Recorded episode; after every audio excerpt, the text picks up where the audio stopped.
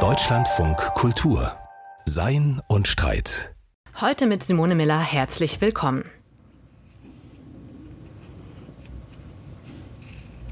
Diese kleine Pause hier, diese Stille, die war kein Sendefehler, ganz im Gegenteil, so hört sich unser heutiges Thema an, das Schweigen. Das Schweigen ist zwar leise, aber mächtig. Es kann dröhnen, strafen, trösten, heilen, verunsichtbaren. Es kann Gewalt sein oder auch Verbindung. Es kann spirituell sein oder auch ganz profan. Und obwohl es kein Sprechen geben kann ohne das Schweigen und obwohl das Schweigen so vielsagend sein kann, ist uns das Schweigen abhanden gekommen. Es hat keinen Platz mehr im zappligen Geplapper der Social Media, in dieser Gegenwart, in der alle ständig auf Sendung sind. Brauchen wir also wieder mehr Raum für das Schweigen? Müssen wir das Schweigen sogar wieder neu lernen, auch hören lernen? Das wollen wir rausfinden in dieser Philosophiesendung und dazu darf ich jetzt ganz herzlich begrüßen den Kulturwissenschaftler und Philosophen Thomas Macho. Herzlich willkommen. Ja, ich freue mich sehr, hier zu sein. Herr Macho, wann haben Sie zuletzt geschwiegen? Ich schweige eigentlich öfter in Situationen, in, in denen ich nachdenken muss oder wenn es um Differenzen geht. Eigentlich könnte man ja die Sendung Sein und Streit auch Sein und Schweigen oder Reden und Schweigen nennen. Denn wenn man streitet, muss man auch immer wieder schweigen und still sein. Einmal, um zu überlegen, welche Argumente man jetzt noch ins Spiel werfen will. Und andererseits, um eben auch zu reflektieren, was der oder die andere gerade zu mir gesagt hat. Also ein Streit ohne Schweigen ist unvorstellbar. Auch wenn wir durch die vielen, vielen Talkshows, die Sie schon erwähnt haben, das Gefühl haben, Streit und Diskussion müsse unentwegt in Rede übergehen. Das stimmt, da sprechen Sie jetzt sozusagen schon das sich besinnende Schweigen an. Und wir haben jetzt gerade schon erwähnt, wir sprechen sozusagen vor dem Hintergrund des Dauersendenden, des Dauerschwätzigen, der dauerschwätzenden Gegenwart.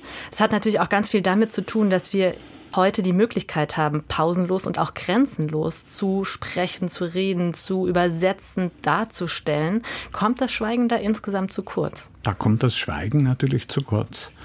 Und dann kommt auch das, was man aus dem Schweigen gewinnen kann.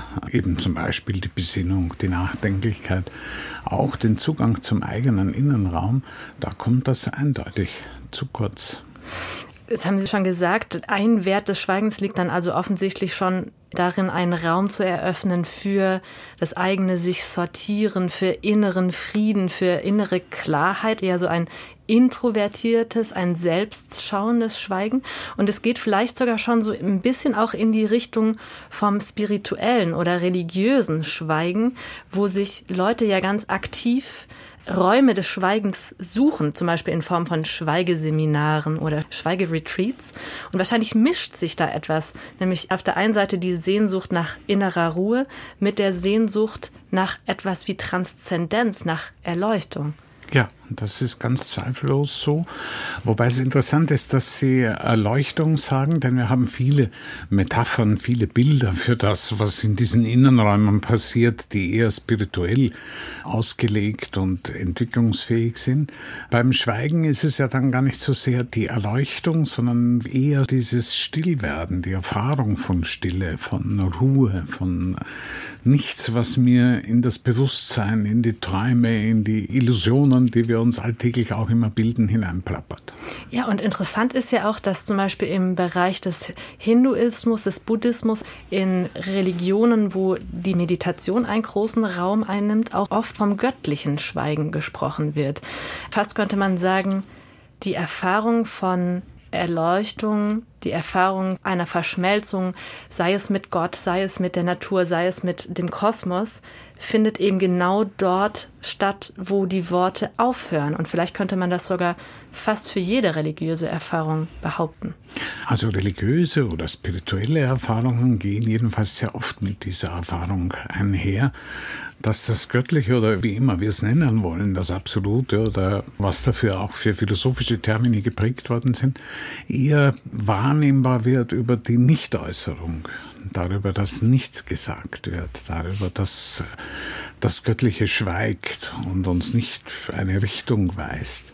Das finde ich sehr interessant, weil tatsächlich auf der einen Seite die Moderne mit all den, nach all den Prozessen der Säkularisierung und der Entzauberung der Welt immer davon ausgegangen zu sein scheint, dass die Götter und Göttinnen früher sehr geschwätzig waren und dauernd Befehle und Anweisungen und Rat und manchmal aber eben auch Kritik zuteil werden ließen. Während man heute sagen kann, das Göttliche wird eher, wenn überhaupt, erfahren in Ruhe, Stille und Schweigen. Und das Schweigen, das man eben nach der Säkularisierung noch als eine Art von Kritik oder Absenz des Göttlichen beschrieben hätte. Gott schweigt, weil er gar nicht da ist, weil er gar nicht zuhört, weil er mit uns eigentlich gar nichts mehr zu tun haben will. Das wird plötzlich eher zur Insignie eines Mysteriums oder eines Geheimnisvollen. Oder sogar des Beweises von Gott selbst, ne? Genau. Oder sogar des Gottesbeweises, ja. Sie haben vollkommen recht. Was eigentlich absurd einem vorkommen mag, äh, dass der Gottesbeweis dann darin liegt, dass er sich nicht beweist. Ja, wobei das dann vielleicht eine Stille ist, die spricht. Ja, eine sprechende Stille und das kennen wir natürlich auch. In Momenten, in denen wir mit Menschen, die uns lieb sind, in ein gemeinsames Schweigen kommen, gehören oft zu den schönsten, sowohl in einer Liebesgeschichte als auch in den Beziehungen zwischen Eltern und Kindern.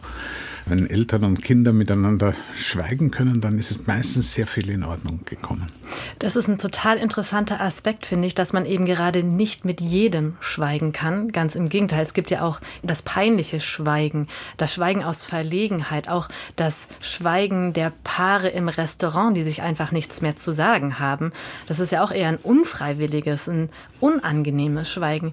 Dahingegen, wenn man sich gemeinsam für das Schweigen entscheidet oder das einfach so passiert und man es als wertvoll empfindet, dann was teilt man da eigentlich? Was genießt man da eigentlich in dieser Art von wertvollem Schweigen?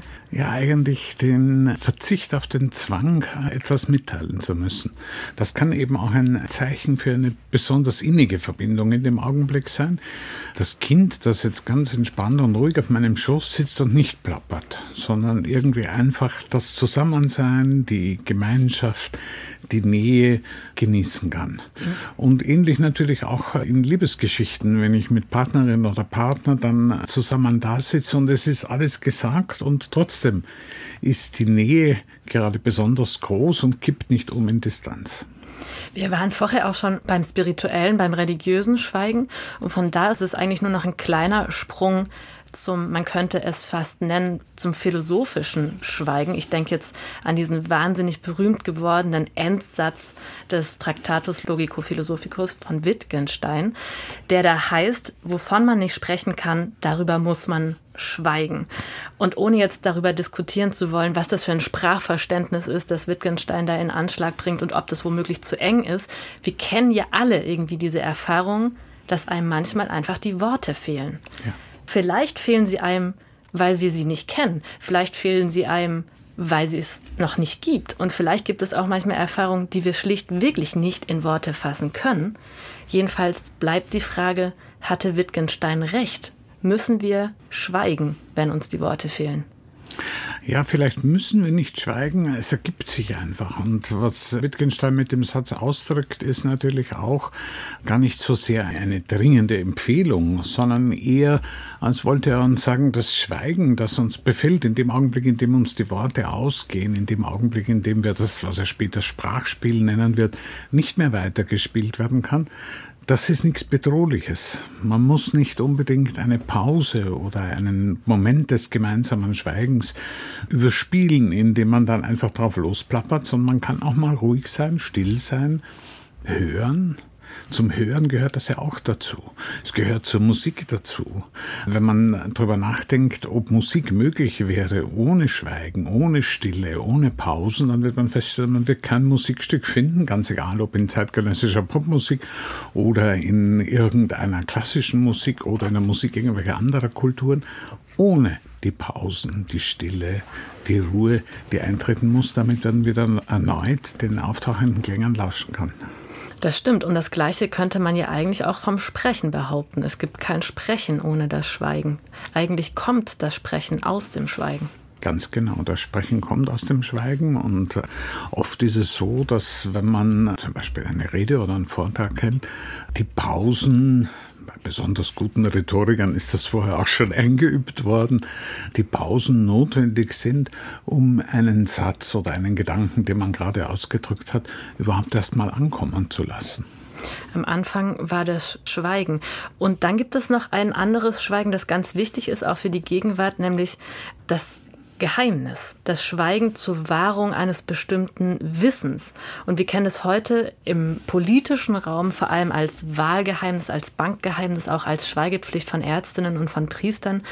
Auch das Schweigerecht vor Gericht, also niemand ist ja verpflichtet, sich redend selbst zu belasten. Da geht es um den Schutz der Privatheit, auch um den Schutz der Selbstbestimmung, denke ich. Denn die Verschwiegenheit ist ja auch ein Schutz gegen die Übergriffigkeit von anderen und vielleicht sogar ein Schutzrecht vor der Übergriffigkeit des Staats. Ja, das ist eine Qualität des Schweigens, die eine ganz besondere Unterstreichung verdient. Das Schweigen ist auch ein Schutz, hat auch eine Schutzfunktion, die ganz unverzichtbar und wesentlich ist. Die französische äh, Psychoanalytikerin und Philosophin Anne Dufour-Mantel hat mal ein sehr schönes Buch geschrieben unter dem Titel Verteidigung des Geheimnisses. Und da geht es genau um diese Form von Geheimnissen, weniger jetzt um das militärische Geheimnis, obwohl es das an einer Stelle auch berührt. Es geht eher um die Form des Geheimnisses, die unser Leben gerade in den intimsten Augenblicken begleitet und begleiten muss. Denn nur wenn wir selbst darüber entscheiden können, was wir nicht sagen, können wir auch darüber bestimmen, als wer wir uns zeigen wollen. Genau. Und auch das ist eine Pointe, die man aus Wittgensteins berühmten siebenten Satz im Traktatus herausziehen kann. Das äh, Schweigen können, schweigen müssen in Situationen, die gerade aufgrund ihrer Schwierigkeit, aber eben auch ihre Intimität und Privatheit jeden Schutz und jede Rechtfertigung verdienen. Jetzt haben wir ja schon eine ganze Reihe von positiven Dimensionen des Schweigens abgetastet, also die Dimension der Besinnung, der Transzendenz, Offenheit könnte man sagen, das Schutzversprechen gegenüber dem Staat. Das Schweigen hat ja aber auch eine zutiefst gewalttätige Dimension, der wir ins Auge sehen müssen. Das Schweigen ist nämlich schon jeher ja auch eine Herrschaftstechnik und das Schweigen machen eigentlich einer der Inbegriffe der politischen Repression. Und da genügt ja leider schon ein Blick ins heutige Russland, wo man ja wirklich für die geringste Kritik an Putins Regime eingesperrt, zu Tode gebracht, bestraft werden kann. Also der Tod Nawalnys, der sich eben gerade nicht den Mund verbieten ließ, ist das letzte Beispiel dieses Schweigenmachens, auch die Verhaftungen derer, die für ihn Blumen niederlegen wollten. Wir müssen eigentlich so weit gehen zu sagen, dass sich an der Frage des Schweigenmüssens oder des Sprechenkönnens freiheitliche von herrschaftlichen politischen Systemen unterscheiden. Ja, ganz genau. Das ist ein ganz entscheidender Punkt.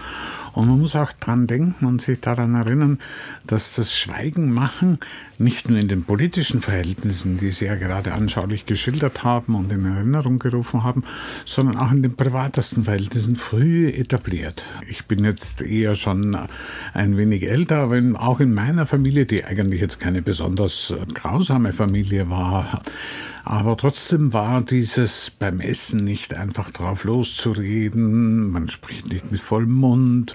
Sei still, wenn jemand anderer gerade was sagt, vor allem wenn es ein Erwachsener ist. Schon da ist das etabliert. In der Schule lernt man es natürlich vom ersten Augenblick an, dass wenn der Lehrer oder die Lehrerin spricht, die Kinder den Mund zu halten haben und wenn sie dann doch weiter reden oder miteinander kurz tuscheln, dann kommt schon eigentlich eine Strafandrohung. Zumindest war das in meiner Kindheit noch so. Heute ist es wahrscheinlich ein bisschen liberaler geworden. Aber das heißt, es sind politische Verhältnisse und es sind alle Verhältnisse von Hierarchien. Das heißt, immer ist derjenige am Wort, der die höhere Position, sei es nun in einer Firma oder in einem Amt oder in einer Universität oder sonst wo einnimmt. Und der andere muss zunächst schweigen und darauf warten, dass ihm das Wort gegeben wird.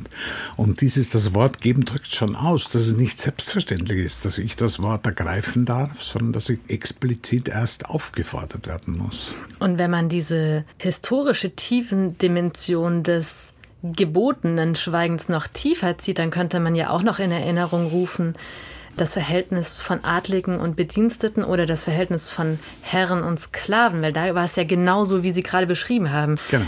Ein Sklave zum Beispiel hatte noch nicht einmal das Recht, das Wort zu ergreifen gegenüber den Herren, sondern musste tatsächlich dazu aufgerufen werden.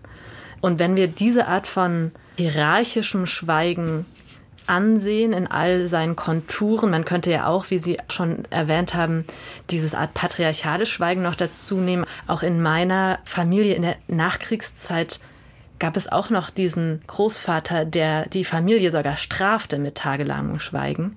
Das ist ja also wirklich so eine patriarchale Geste gegenüber Frauen und Kindern auch gewesen dann ist doch Schweigen eigentlich so etwas wie eine Spielart der Gewalt. Vielleicht ein Substitut auch für körperliche Gewalt. Ja, wenn man Glück hat, ist es ein Substitut. Wenn man Pech hat, ist es nur der Übergang. Aber äh, tatsächlich ist das gewalttätige Schweigen gerade in den privaten Verhältnissen, aber natürlich eben auch in den politischen und organisierten Verhältnissen durchaus verbreitet.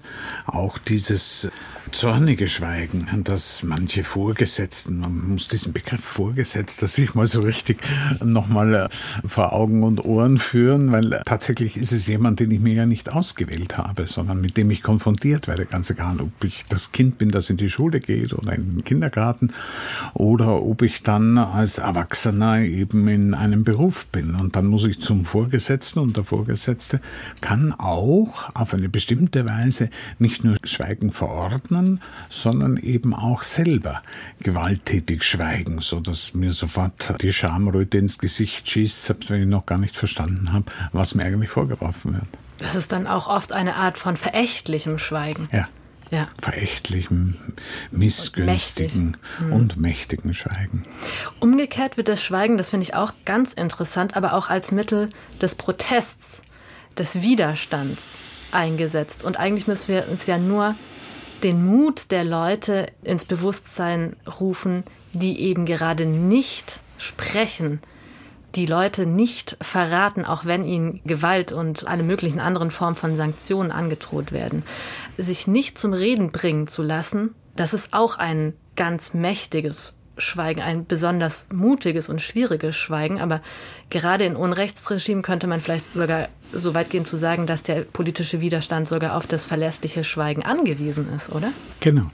Dieses mutige Schweigen, das trotzige Schweigen, ein Schweigen, das sich widersetzt, ist natürlich eine unglaubliche Qualität. Und wenn man die extremen Umstände denkt, unter denen nicht nur in der Gegenwart, sondern auch in der ganzen, auch europäischen Kulturgeschichte Menschen unter Folter gesetzt wurden, um das zu sagen, was man eigentlich immer schon wissen zu können glaubte und dann nochmal hören wollte, wenn man dann schwieg, wenn man dann nicht weitergesprochen hat, dann ist das natürlich eine ungeheuer mächtige Position, die gerade aus der Situation der Ohnmacht entspringen kann.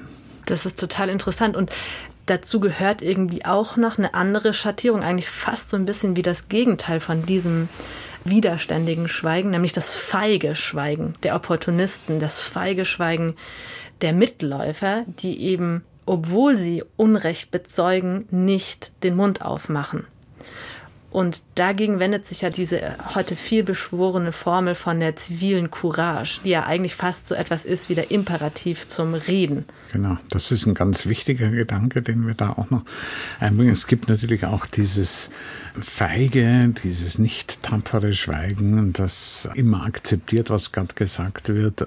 Etwas, was uns vielleicht in der einen oder anderen Lebenssituation begegnet ist, wo man im Nachhinein sich dann gedacht hat, hier hätte ich eigentlich den Mund aufmachen müssen und sagen müssen, dass das nicht geht. Und trotzdem hat man dann, um ein simples Beispiel zu nehmen, in der U-Bahn, wenn jemand angepöbelt wird und das sichtbar auch zu Unrecht, da nicht den Mut aufzubringen und einzuschreiten und zu sagen, das geht nicht, nicht den Schutz zu nehmen, wenn man das so schön ausdrückt, das ist natürlich etwas, was wir auch schon alle erfahren haben und was natürlich einen auch manchmal nächtelang noch quälen kann, weil man gemerkt hat, man hat den Mut nicht aufgebracht, hier entschieden für einen anderen einzutreten. Jetzt haben wir schon so ein paar Spielarten des politischen Schweigens angesprochen. Es gibt aber, glaube ich, noch ein, zwei Formen des Schweigens, die durchaus auch politische Tragweite haben, aber die auf viel indirektere Art und Weise politisch sind, weil sie vor allem mit dem Verhältnis von Wissen und Macht zu tun haben.